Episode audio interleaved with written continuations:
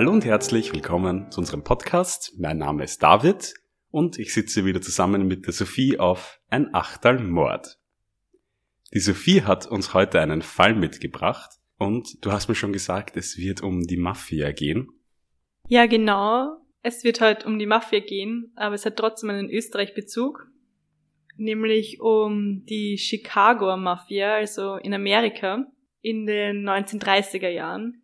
Okay, das klingt sehr spannend, aber ich möchte gerne noch eine Anmerkung zu einem unserer letzten Fälle machen, bevor wir starten, nämlich zu dem Fall mit dem Flug 858.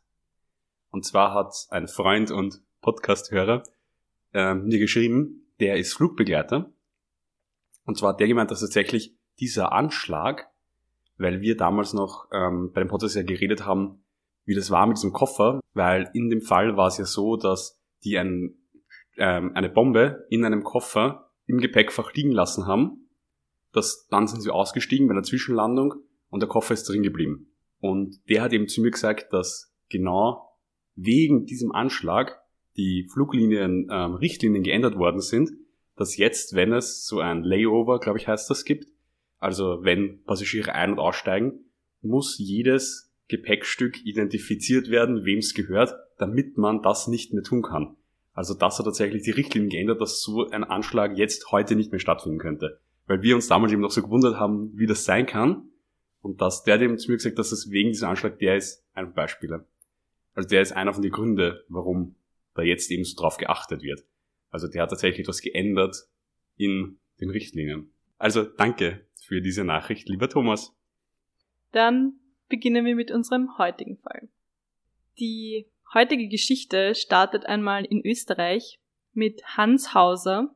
Ich weiß nicht, ob du den kennst. Hans Hauser wurde als Hermann Johann Hauser am 3. Oktober 1922 in Eigen bei Salzburg geboren. Er wuchs gemeinsam mit seinem jüngeren Bruder Max Hauser auf der Zistelalm am Geisberg auf. Die Zistelalm gibt's immer noch und wird immer noch von der Familie Hauser geführt. Das ist ein Restaurant und Hotel in den Bergen. Äh, seine Eltern hatten damals dort eine Landwirtschaft und eben schon einen Gasthof. Und diese Zistelalm war sogar so sehr abgelegen, dass die beiden mit, mit Skiern in die Schule fahren mussten. Und diese Skier waren damals noch selbstgefertigte, im Feuer gebogene, schmale Bretter, auf denen alte Schuhe dran genagelt wurden. Und so sind sie eben in die Schule, Schule gefahren. Beide waren eben sehr gute Skifahrer und wurden dann bald zu Größen im Skiclub Salzburg. Hans Hauser war besonders talentiert. Er hatte in den nächsten Jahren große Erfolge bei FIS-Rennen in Cortina und er gewann auch das Hahnenkammrennen, das es übrigens seit 1931 gibt. Also Hahnenkammrennen sagt sogar mir was und ich bin jetzt nicht der ski-affinste Mensch. Deswegen offensichtlich sehr berühmt, sehr bekannt und offensichtlich sehr gut in dem, was er da gemacht hat. Genau, er war damals ein sehr bekannter und sehr berühmter Skirennfahrer. Er hat auch nicht nur Abfahrten, sondern auch im Slalom und in der Kombination äh, einiges gewonnen. Zur Zeit der Olympischen Winterspiele von 1936 befand er sich in seiner Hochform, aber aufgrund, dass er auch Skilehrer war, äh, galt als Profi und durfte deswegen nicht teilnehmen an den Olympischen Spielen. Parallel zu dem Ganzen wurde gerade in Amerika in Sun Valley ein neues Skizentrum aufgebaut und er hatte da Connections und half ihnen auch bei, bei diesem Aufbau und deswegen gingen er und sein Bruder Max nach Amerika, um dort zu helfen. Als dann einige Jahre später der Zweite Weltkrieg ausbrach, kehrte Max Hauser also der Bruder von Hans, zurück nach Österreich. Hans Hauser blieb dort und arbeitete in Sun Valley als Skilehrer. Und dort hatte er einige berühmte Kunden, zum Beispiel Henry Ford oder das Ehepaar Hemingway. Und im Zuge dieser Tätigkeit als Skilehrer traf er auch Virginia Hill. Virginia Hill wurde am 26. August 1916 in Alabama geboren Sie wuchs dort mit neun Geschwistern als Tochter eines Pferdehändlers auf, also eher in ärmeren Verhältnissen. 1930 mit 15 Jahren heiratete sie das erste Mal, nämlich den 16-jährigen George Randall, mit dem sie nach Chicago zog. Sie wollte dort ein American Dream leben und ins Showbusiness einsteigen. Doch schon bald ließ sie sich von George scheiden und arbeitet als Kellnerin und Prostituierte in Chicago. Im Zuge dessen lernte sie Joe Epstein kennen. Der war ein bekannter Mob-Buchmacher in der Chicagoer Mafia-Szene. Also als Mob oder Mobster bezeichnet man insbesondere in den USA Personen, die im organisierten Verbrechen tätig sind und Angehörige der italienisch-amerikanischen Cosa Nostra sind. Das ist sozusagen der nordamerikanische Ableger der originalen sizilianischen Cosa Nostra oder eben Mafia. Joe Epstein war sehr reich und und fand Gefallen an Virginia, weil sie wird von Zeitzeugen als extrem schöne, kurvige Frau beschrieben. Man kann sich im Internet Bilder anschauen. Sie schaut aus wie Marilyn Monroe mit dunklen Haaren, also wirklich wie ein Filmstar. So wurde sie von ihm äh, finanziert. Er kaufte ihr schöne Sachen, gab ihr Geld und sie wurde bald seine Affäre. Und so kam sie auch zum organisierten Verbrechen in Chicago. In Amerika gibt es zwei selbstständige Organisationen des organisierten Verbrechens.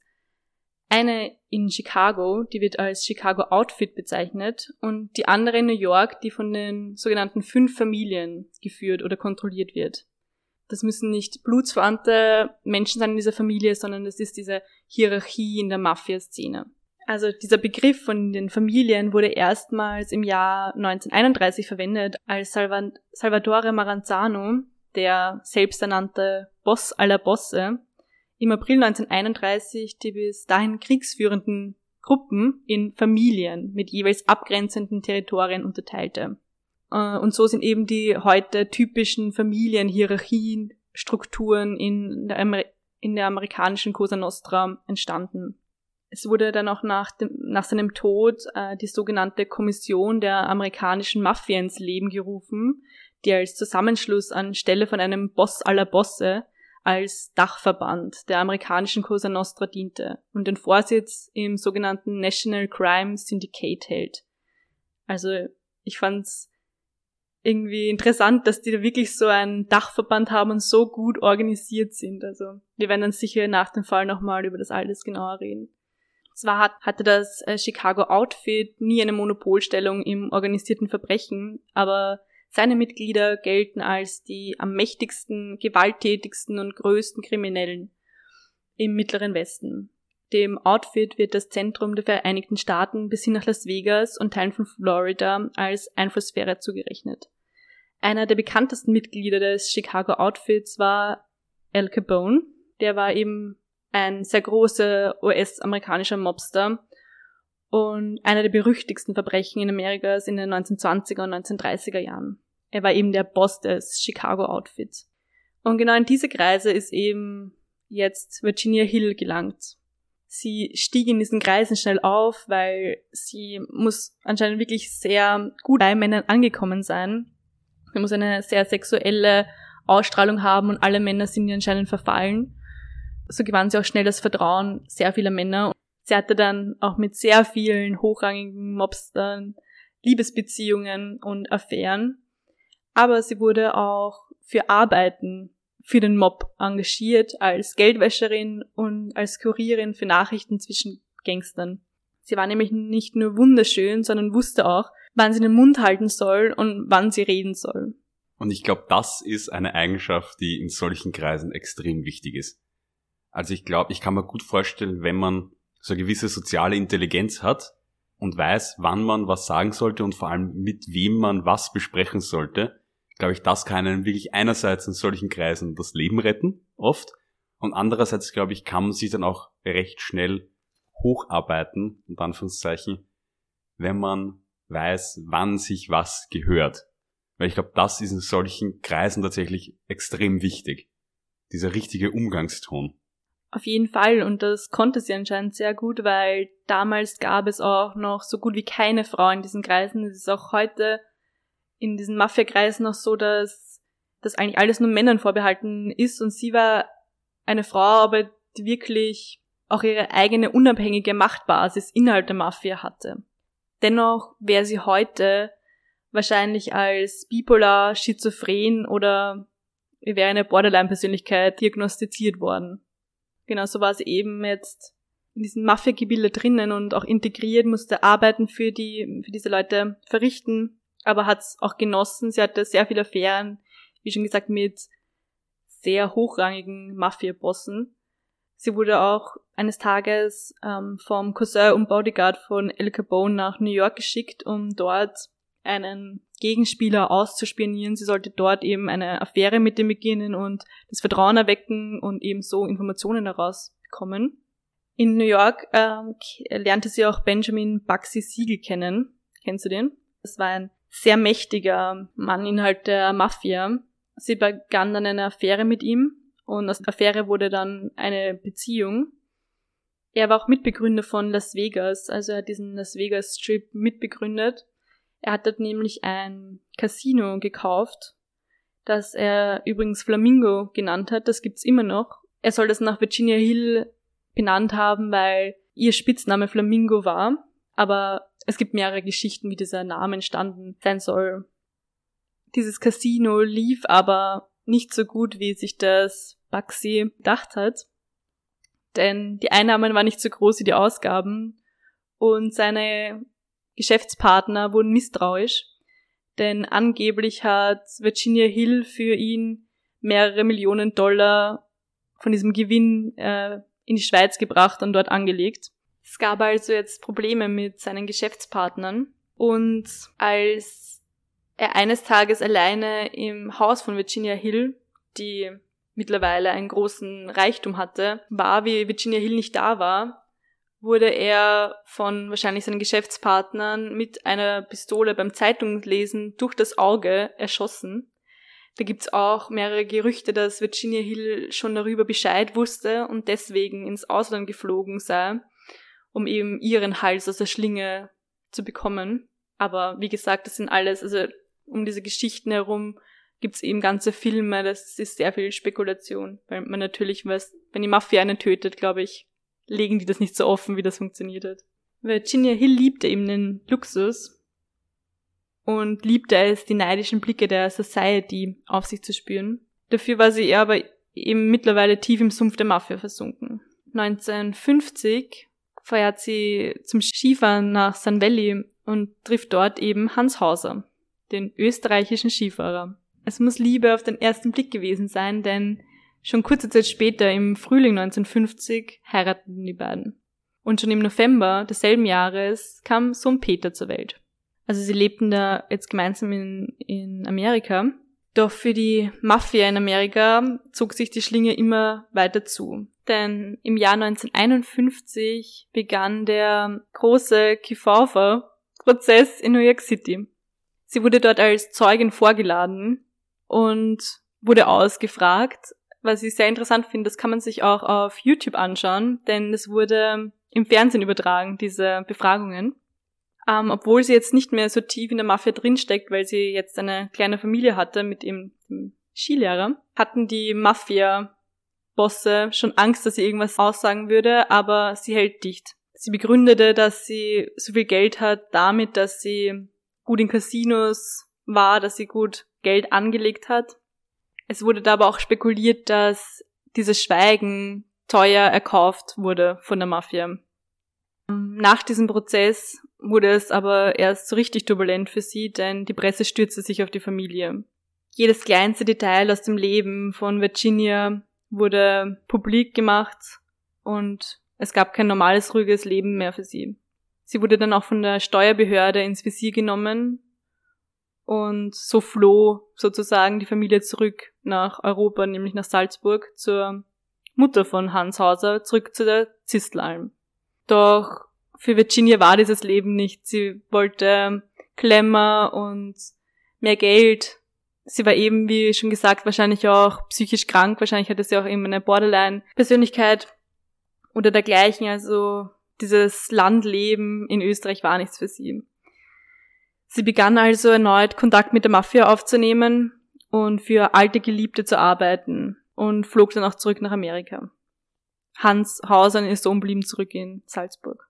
Doch Virginia Hill war mittlerweile niemand mehr. Sie hatte ihre Schönheit verloren, sagt man, also sie wurde natürlich älter, die Jugend verblühte und so stellten ihre Geldgeber die Zahlungen ein. Sie versuchte dann mit ihren Memoiren, die sie geschrieben hat, die Mafia zu erpressen. Das heißt, sie gibt die Memoiren raus mit Details der Mafia. Doch dieser Schuss geht nach hinten los, denn ihre Geldgeber reisten ihr hinterher nach Österreich und versuchten sie zu finden. Sie konnte dann aber weiter fliehen, nachdem ein Portier im Hotel, der Zistelalm eben, ihr sagte, dass Amis nach der jungen Familie suchten. Jetzt fand sich eben Virginia Hill in Österreich auf der Flucht von der Mafia und konnte dann aber in kleinen Dörfern eben Unterschlupf finden. Dort blieb sie dann eben drei Jahre lang im Untergrund und hatte so Angst, dass sie nicht mehr das Haus verließ. Doch dann bekam sie irgendwann wieder Mut und nahm wieder Kontakt mit der Mafia aus, mit den mächtigsten Manager der Cosa Nostra, nämlich Lucky Luciano, eben auch ehemalige Geliebte von, von ihr. Der wusste bereits von diesen Erpressungsversuchen, wollte sich nicht mehr mit ihr treffen und wusste jetzt eben auch, wo sie war und er gab ihr dann die Möglichkeit, sie, dass sie sich selber ihr Leben nehmen kann oder sie wird von der Mafia getötet. Und es ist eine große Ehre, innerhalb der Mafia die Chance zu haben, sich selber zu töten, bevor sie dich töten. Das tat sie dann auch. Sie nahm eine ganze Packung Schlafmittel. Sie wurde in der Nähe eines Weges in Alterbach in Salzburg gefunden. Man dachte am Anfang noch, dass es ein Betrunkener ist, der einfach da liegt und hat erst am nächsten Tag nachgeschaut und da fand man sie eben. Die offizielle Todesursache ist Selbstmord. Aber man glaubt eben nicht dran, also man glaubt, dass die Mafia auf jeden Fall was damit zu tun hat. Hans Hauser hat dann angeblich versucht, auch mit den Memoiren von Virginia Hill Kapital zu schlagen. Doch ihm soll das auch nicht gut bekommen, denn acht Jahre später wurde er erhängt in seiner, in der Hauser Bar, also in dieser Bar von dieser Zistelalm aufgefunden. Und da ist die offizielle Todesursache auch Selbstmord. Aber die Frau des Gerichtsmediziners, der ihn untersucht hat, soll gesagt haben, dass sie ganz sicher weiß, dass es Mord war. Aber die Polizei damals wollte das eben eher so unter dem Tisch fallen lassen als Selbstmord deklarieren, weil sie gesagt haben, mit der Mafia kann man, die wird man sowieso nicht schnappen und die Österreicher, was sollen die mit der amerikanischen Mafia zu tun haben? Also man glaubt auf jeden Fall, dass die auch, dieser Tod von ihm auch was mit der Mafia zu tun hat. Ihr Sohn Peter starb auch er, bei einem Autounfall. Dort wurde er von der Polizei, also er musste rechts ranfahren und wurde dort überfahren, wo man auch spekuliert, ob das nicht auch Mord war durch die Mafia. Es wird sogar gerade eine Dokumentation von Servus TV über Virginia Hill und Hans Hauser gedreht. Das sollte schon fertig sein. Bei den Münchner Filmfestspielen at Home hätte man sich das schon anschauen können. Ich habe es leider verpasst. Jetzt kommt es wahrscheinlich im Herbst ins Free TV. Wir können euch auf jeden Fall dann Bescheid geben, wenn es rauskommt. Es gibt schon so bisschen ein Making-of zum Anschauen und so und ich glaube, das wird wirklich sehr interessant. Und im Interview mit dem Regisseur und so haben sie auch gefragt, ob sie nicht auch jetzt Angst vor der Mafia haben, eine, eine Dokumentation darüber zu drehen. Er hat gesagt, er hat keine Angst, weil er schon so lange zurückliegt, aber wer weiß. Dann frage ich aber auch gleich dich, Sophie, hast du Angst vor der Mafia, nachdem du das gerade alles erzählt hast? Ich glaube nicht, dass irgendein Mafia-Boss diesen Podcast jemals hören wird. Also ich habe keine Angst. Ja, das denke ich mir auch jedes Mal, weil mich, ich bin das tatsächlich schon mal gefragt worden von einem Freund, weil wir reden über Mörder oder so, die noch lebend sind, halt vielleicht im Gefängnis oder so, ob wir da nicht Angst haben, dass sie kommen. Erstens, so, so viele Leute, glaube ich, so viele Verbrecher hören, glaube ich, unseren Podcast nicht. Und andererseits glaube ich nicht, dass das das Erste ist, was man tun will, wenn man wieder aus dem Gefängnis kommt, dass man Leute sucht, die über einen gesprochen haben. Also da müsste man auch jeden Zeitungsartikel oder so. Deswegen, glaube nicht, dass das so ein Problem darstellt. Sehr interessanter Fall.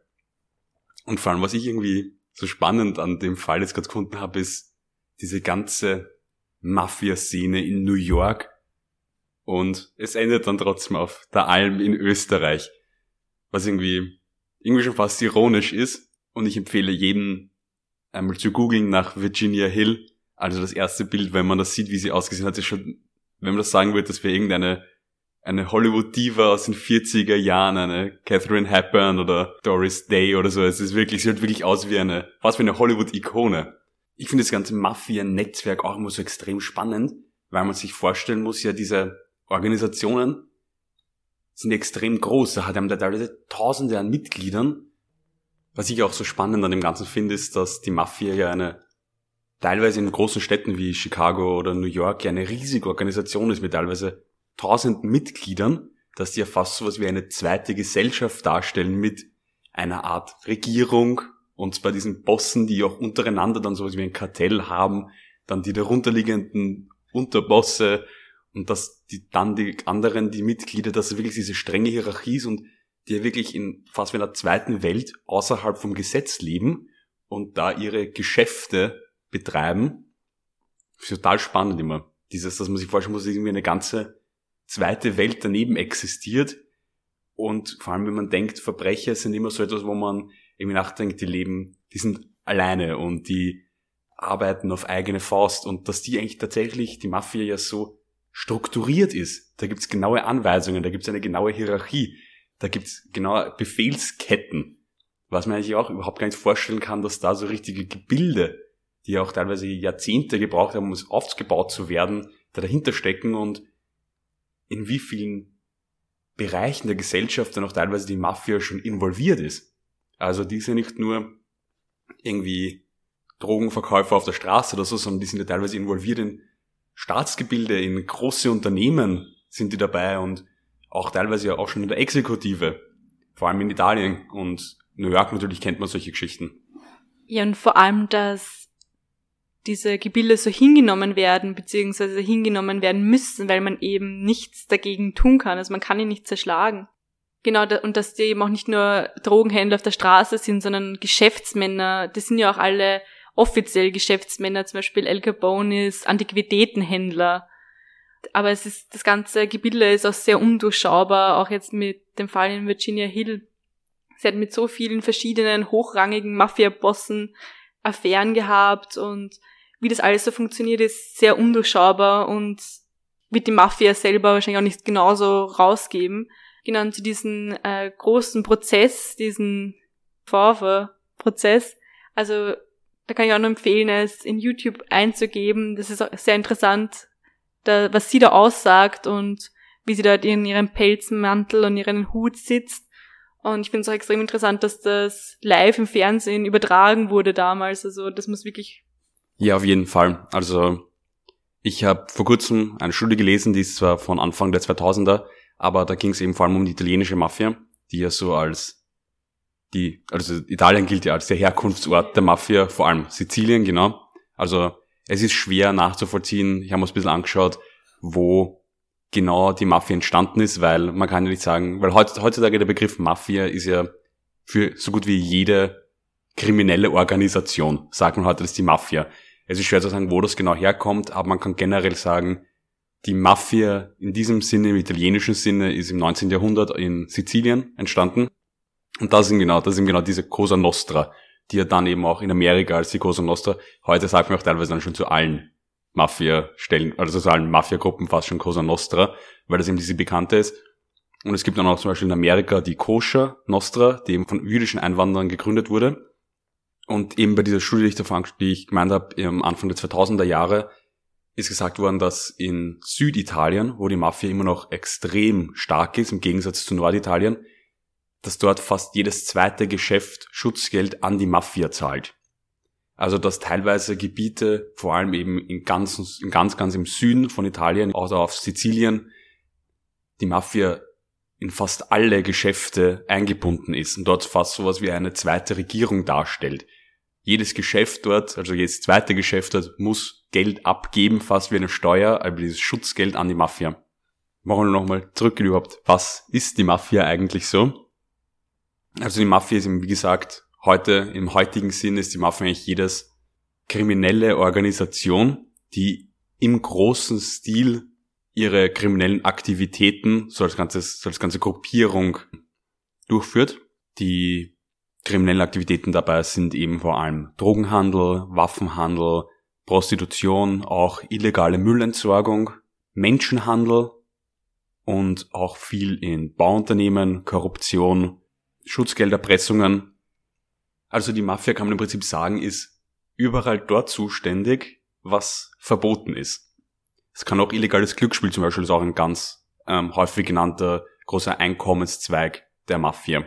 Und man sieht auch immer, dass zum Beispiel in den USA, wenn etwas verboten war, aber es gab ein Bedürfnis danach, dann erfüllt es die Mafia. Zur Zeit der Prohibition zum Beispiel hat die Mafia in ganz großem Stil Alkohol verkauft. In den Bereichen, wo man keine Waffen kaufen darf, macht die Mafia natürlich Waffenhandel. Illegale Prostitution zählt auch genauso dazu. Also immer wenn es ein Bedürfnis nach etwas gibt, das nicht erlaubt ist, befriedigt die Mafia dieses Bedürfnis. Und das große Problem mit dieser, mit dieser, diesem Großwerden der Mafia, wie man es jetzt teilweise noch sieht in südamerikanischen Ländern und auch in, auch in Süditalien, dass die Mafia teilweise so groß ist, dass sie systemrelevant wird, unter Anführungszeichen. Also teilweise beginnt die Mafia dann auch die Gebiete rund um sich zu versorgen. In Südamerika vor allem zum Beispiel werden die Mafia veranlasst dort Straßenbau, den Bau von Krankenhäusern und die finanzieren tatsächlich ganze Gemeinden, um sich dadurch einerseits bei der Bevölkerung beliebt zu machen, da sie ja auf den Schutz der Bevölkerung einerseits angewiesen sind und andererseits auch um ihre Macht zu sichern. Dadurch, dass sie eben systemrelevant werden, wird es auch für die öffentlichen Behörden sehr schwer, etwas gegen sie zu unternehmen. Und als der größte Coup bei der Mafia gilt eben dieses Übernehmen von tatsächlichen Wirtschaftszweigen, wie eben Bauunternehmen. Also dass man eigentlich rausgeht aus dem rein illegalen und auch wirtschaftliche Unternehmen aus dem normalen Verkaufskreis mit einbezieht. Und eben, weil wir angesprochen haben, Al Capone, dem wird immer nachgesagt, dass er dieser riesige Mafia-Boss ist, weil er einer der ersten war, die wirklich so die Wirtschaftlichkeit hineingebracht haben. Nicht nur diese kleinen Gaunereien, sondern dass der es wirklich geschafft hat, die Mafia mehr oder weniger zu dem zu machen, was sie dann war in den USA und so ein richtiges System aufgebaut hat, auch mit Geldwäsche. Also dass man wirklich aus diesem illegalen Geschäft ein lukratives, fast wie ein Unternehmen schafft. So Gruppierungen wie die Mafia gibt's auch weltweit und die sind eigentlich fast überall entstanden, weil ja fast überall, also im Prinzip überall auch kriminelle Organisationen entstehen. Zum Beispiel in China wären das die Triaden oder in Japan die, ähm, die Yakuza, die genauso vorgehen wie die Mafia, illegale Geschäften nachgehen. Und natürlich muss man auch immer zu sagen, bei der Mafia, es geht ja nicht nur um unter Anführungszeichen harmlose Dinge, sondern da ist ja auch dabei Auftragsmord oder die Ausschaltung von Richtern, der Mord an Polizisten, Staatsanwälten, weil jeder, der gegen die Mafia vorgeht, ja da sein Leben riskieren kann. Wenn man zum Beispiel Richter oder Polizist ist, vor allem in Südamerika, Mexiko gilt da immer so als dieses Land, wo der Staat ja Krieg führen muss gegen die Drogenkartelle, weil die teilweise so mächtig sind. Ähm, ich wollte noch kurz was sagen zur Geldwäsche, weil ich letztens mit Freunden geredet habe über Geldwäsche und da war irgendwie gar nicht alles so klar, was Geldwäsche überhaupt bedeutet. Weißt du ganz genau, wie Geldwäsche funktioniert? Naja, illegal erworbenes Geld anderswo anlegen oder Sachen drum kaufen, um so das Geld wieder legal im Umkreis zu bekommen, oder? Genau, also Geldwäsche geht, geht genau darum, illegales Geld legal zu machen. Also das wird durch ganz unterschiedliche Wege kann das gemacht werden. Einerseits oft durch Unternehmensbeteiligungen, dem Kauf von Immobilien oder Immobilienspekulation, auch dem Kauf von Unternehmen und dann dort eben Geld zu waschen. Das heißt, dass Unternehmen deutlich mehr Geld dann behaupten, dass sie einnehmen, als sie es tatsächlich tun, um eben da einen Teil von illegal erworbenem Geld in den normalen Markt einfließen zu lassen. Ganz beliebt sind dabei übrigens Friseursalons und Massage. Ich habe mich auch gefragt, warum eigentlich gerade diese Sektoren so beliebt sind, weil die sind eigentlich nicht die, die am lukrativsten wären. Nur die große Sache ist halt, dass man ja das Geld immer so einfließen lassen muss, dass es einer, bei einer Prüfung nicht auffallen würde. Und ein Geschäft zum Beispiel, das Elektronik verkauft, kann nur 100 Computer verkaufen, wenn es 100 Computer eingekauft hat. Es kann keine 120 Computer verkaufen. Während eben genau solche Geschäfte wie Friseure oder, oder Massagestudios nicht so einen richtigen Verbrauch an Dingen haben. Ob die Flasche Massageöl für 100 Massagen reicht oder für 150, kann einer bei einer Prüfung nicht wirklich was sagen. Deswegen lässt sich dort leichter Geld waschen, also als in einem Geschäft, das Verbrauchswahn hat. In letzter Zeit wird auch immer wieder der Kunstmarkt als Markt, also als großer Teil von ähm, Systemen für Geldwäsche herangezogen, weil eben genau im Kunstmarkt auch teilweise sehr große Mengen an Geld, wenn man sich denkt, manche Gemälde gehen ja für Hunderttausende von Euros oder Millionen von Euros weg. Und das wird dann eben auch oft von unbekannten Personen ersteigert übers Telefon. Und das gilt dann eben auch immer als so eine Möglichkeit, Geld zu waschen, vor allem, dass es in den letzten Jahren angeblich ähm, deutlich gestiegen ist. Fun Fact noch zu Al Capone.